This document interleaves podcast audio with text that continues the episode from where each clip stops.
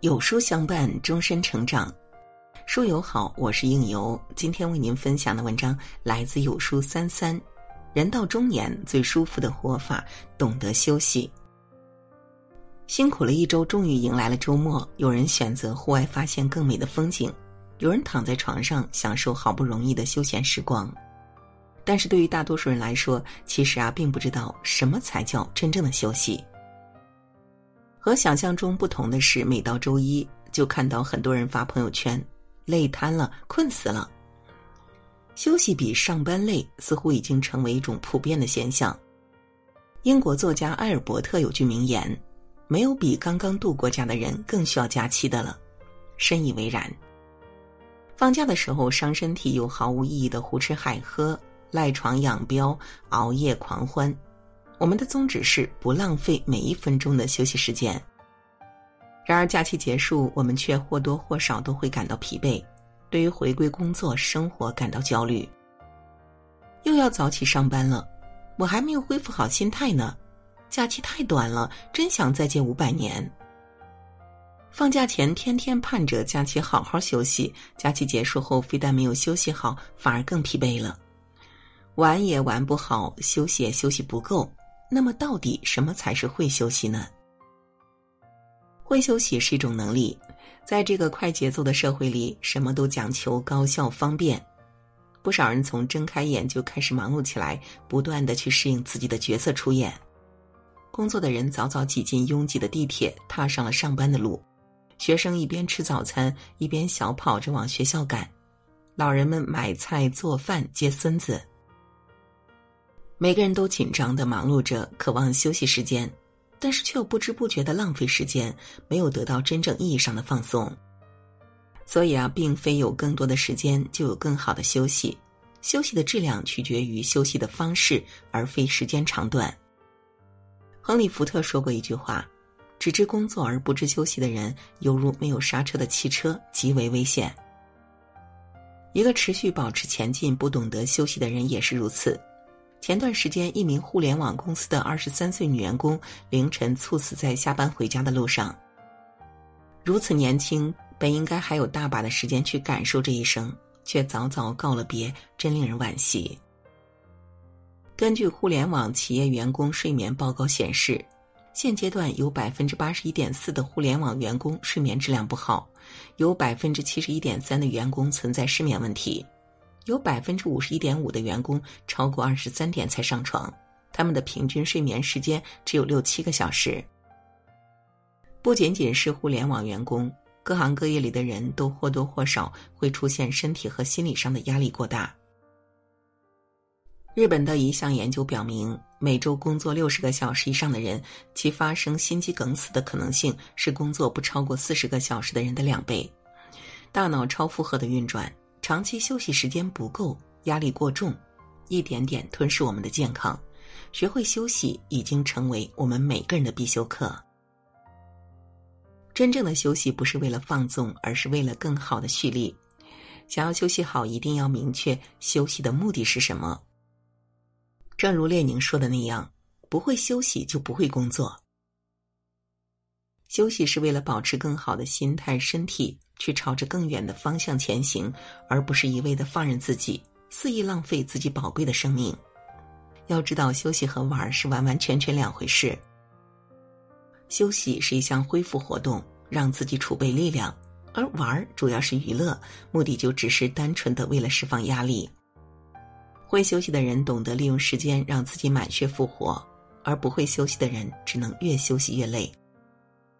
罗斯福为了保持自己的精神状态，即使再忙，也会在见宾客或者发表演讲前找个沙发或者椅子闭目休息二十分钟。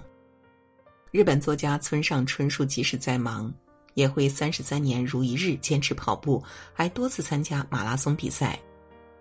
英国首相丘吉尔即使是在第二次世界大战期间，依旧会忙里偷闲，在午饭后睡上一会儿。那我们又是怎么休息的呢？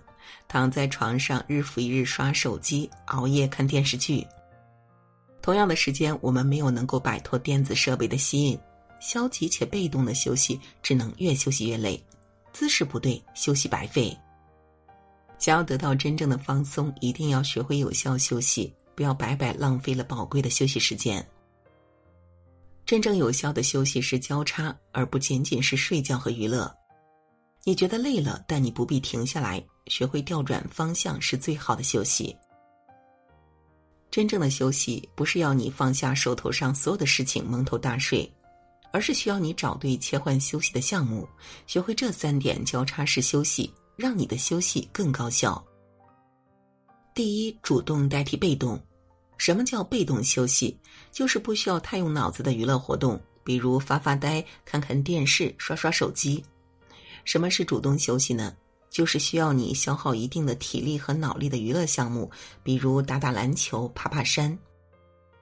一直进行被动休息，那么你的大脑长期就会处于消极的状态，只能得到短暂的愉悦，长期下来就会感觉很无聊，得不到真正的休息。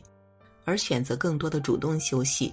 休息的同时，大脑接受了新的信息，有了新的体验和考验，就更容易感受到持续的愉悦，从而得到身心的放松。